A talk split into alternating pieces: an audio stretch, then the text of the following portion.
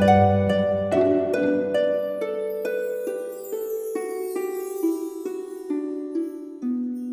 イルセラピーでバラ色の人生。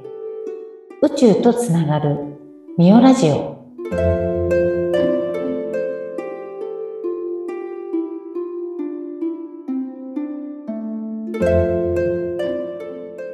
こんにちは。オイルセラピストのミオです。本日は佐々木さんよろしくお願いしますはい。よろしくお願いいたします。こんにちは。今日のテーマは、はいあの、佐々木さんとね、またどうしようかなんて話してたんですけど、ちょっとミオ文庫。はい。私ね、本好きなので、あの、はいよくお客さんに貸したりするんですけども、佐々木さんにね、以前、あの、お貸ししたはい。本の中で、もう佐々木さんのシェアが素晴らしかったので、ぜひ今日ちょっとそのお話をしていただきたくって。はいで、どの本を貸したかっていうと、うん数学者の岡清の本ですよね。はい。タイトル何でしたっけ？春秋十、十話。?10 話。うん。これね、有名な本なんですけどね、岡清で検索するとすぐ出てくるので、もうなんか、みんな読んでほしいですよね、これ、佐々木さん。持ってた方がいいと。いろいろ線を引きたくなっちゃそう。だからなんか、これをね、話題にするにも、話題がありすぎて、さっき困ってましたもんね、佐々木さんは。う。そう。なんか、喋りそうなんで。そう。どこに行っちゃうんだみたいな感じでね。うんうんうんそうで話してて、その中でも2つ、まあ、だいたい2つのポイント、佐々木さんが気になったところでね、うんあの、2つのお話で、なんかすごいいいなと思ったので、ぜひシェアお願いします。そうですね。うん。えーっと、好きなものからいこうかな。あ、どうぞ。はい。あ、この時代の人ってなんか結構やっぱりすごく素敵な人が多くて、うん。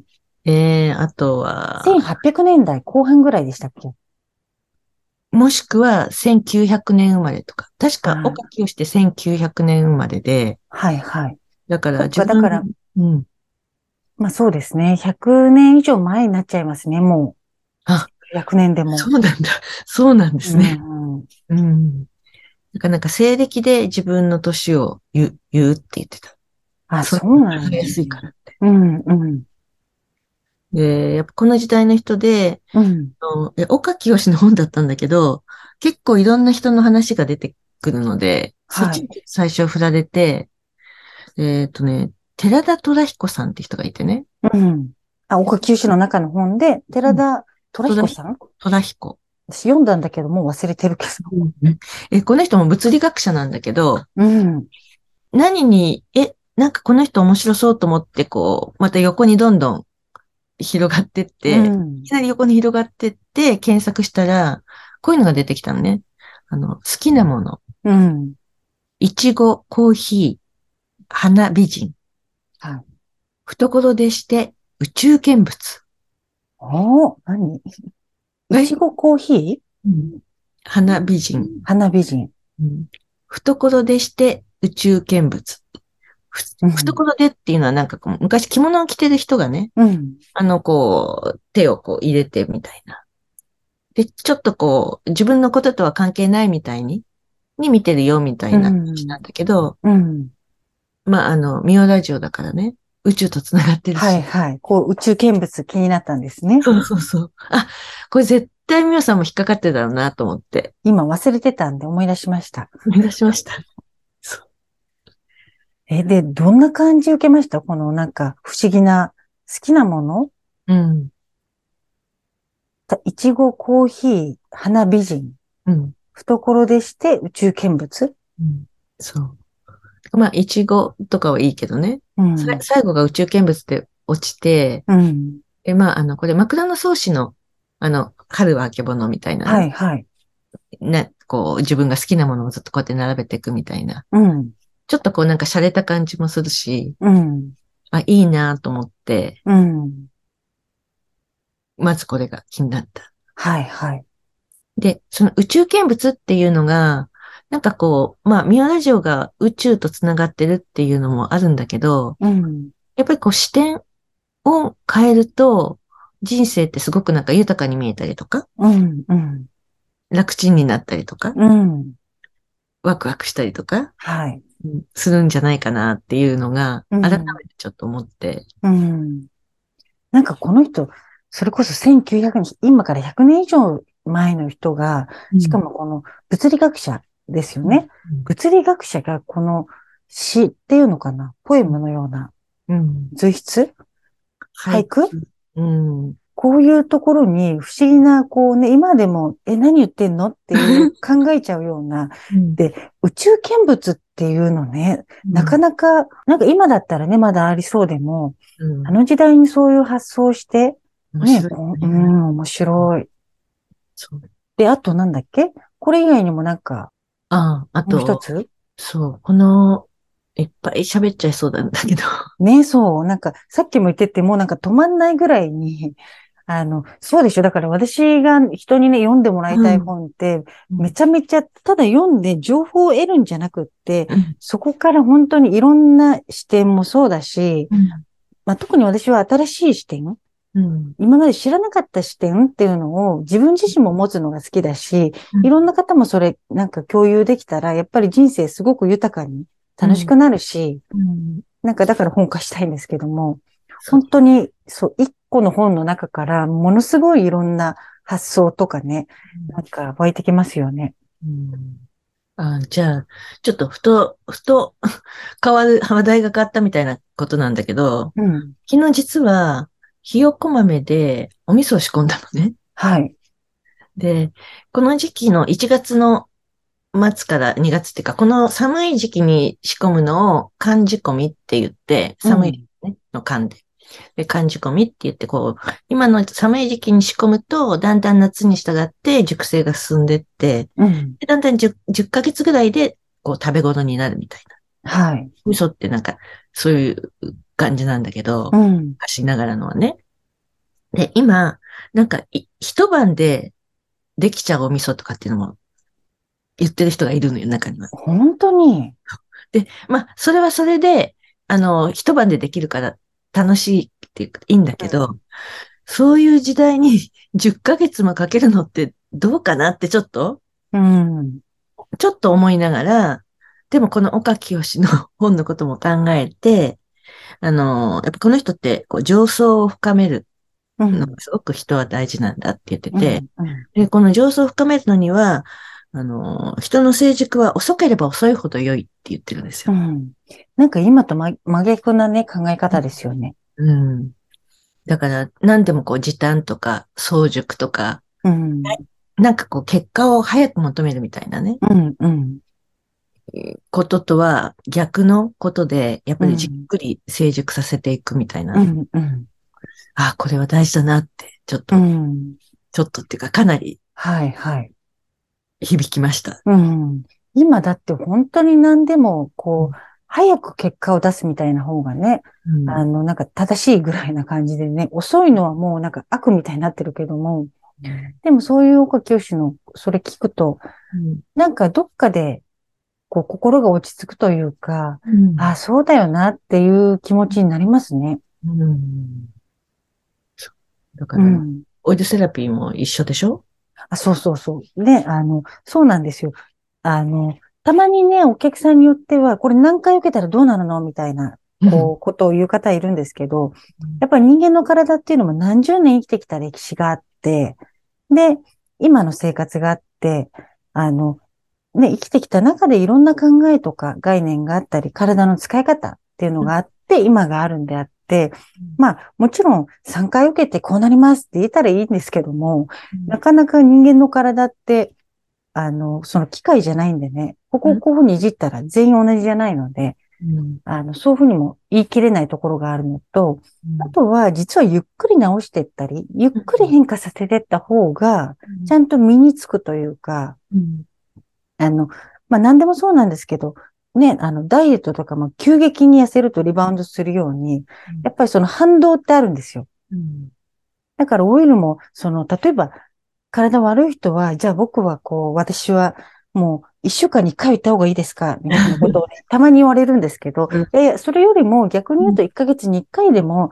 長くいらっしゃってくださいってことを私はお伝えしてて、だから1ヶ月のうちにね、4回5回受けるんじゃなくって、あの、何ヶ月かかけて4回5回受けていっていただいた方が、例えば自分と体の向き合い方うん。付き合い方とか、やっぱりじっくり変わっていけるんですよね。うん。そうすると、時期が来ると、自然と自分の体に対する感受性だったり、考え方とか、あの、扱い方っていうのが変わってきたりするので、少しずつ。うんその方が、また悪くなりにくい、戻りにくいんですよ。うんなんかもうみ身につくっていうか、うん。習慣になると、やっぱそれがもう自分のものにちゃんとできるみたいうな。ん、うん。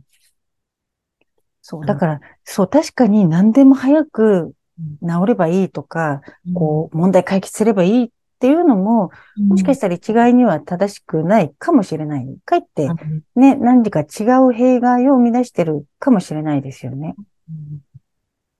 そう、なんかこう、何が正しいかっていうのはすごく考えちゃったりすると、うん。そのこと、そっちに行くことだけがいいことみたいっていうか、うん、うん、そうじゃないのはダメみたいなうん。考え方になっちゃうけど、実はそうじゃなくて中間とかもあったり、うん。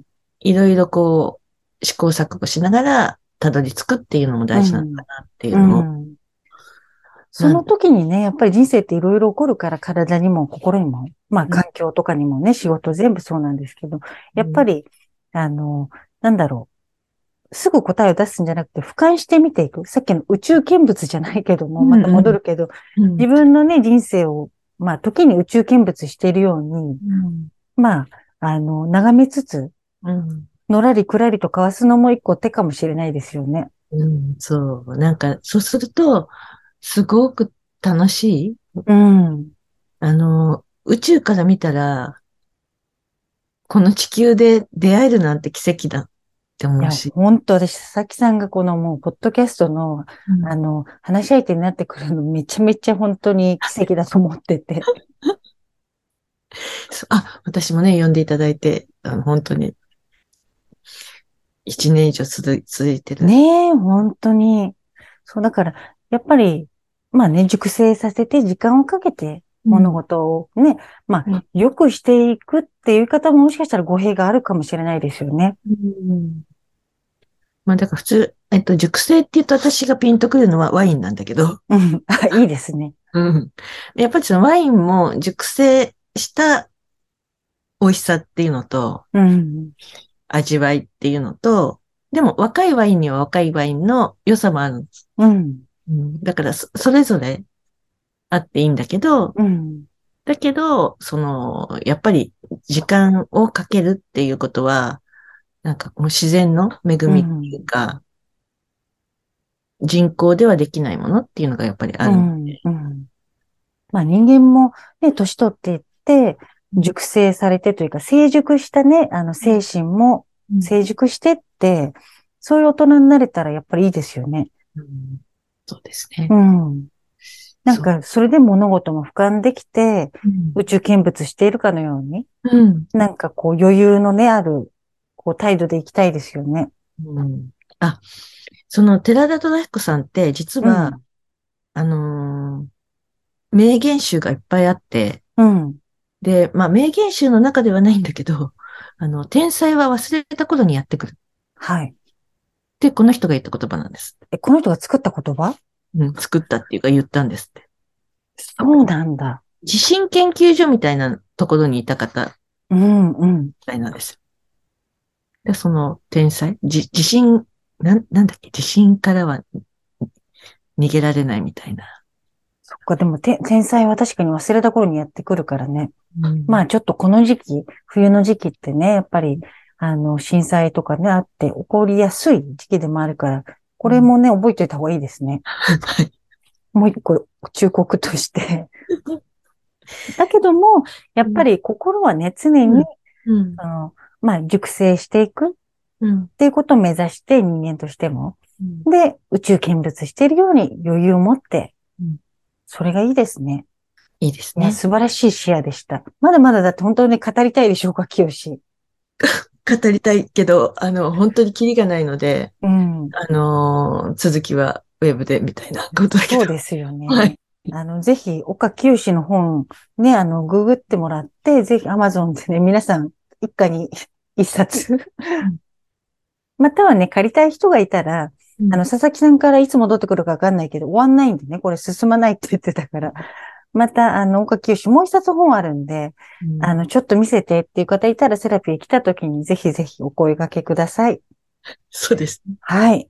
さす、佐々木さん、今日はあの、シェアありがとうございました。はい。もういつもなんか、このポッドキャストのためにね、いろいろ話題考えてくれて、なんかもう私の一番嬉しいタイプですよ。やっぱり好奇心持ってこうやって生きてらっしゃって、こうね、あ与えられたというか、なんか目の前にあった岡清の本を読んで、こうやって楽しんでくださってるって、なんか本当に嬉しいです。どうですかうん。あの、いくらでも喋れるので、またはい。わかりました。はいじゃあ最後に、うん天才は忘れた頃にやってくる。なのでね、はい皆さん、備えて、い寒い冬をね、暖かく、風邪ひかないように過ごしてください。足湯はね、うん。あそうそう、足湯もね。ということで終わんないので、佐々木さん、今日もありがとうございました。はい。はい、じゃあ行きますよ。はいそれでは皆さん、ごきげんよう。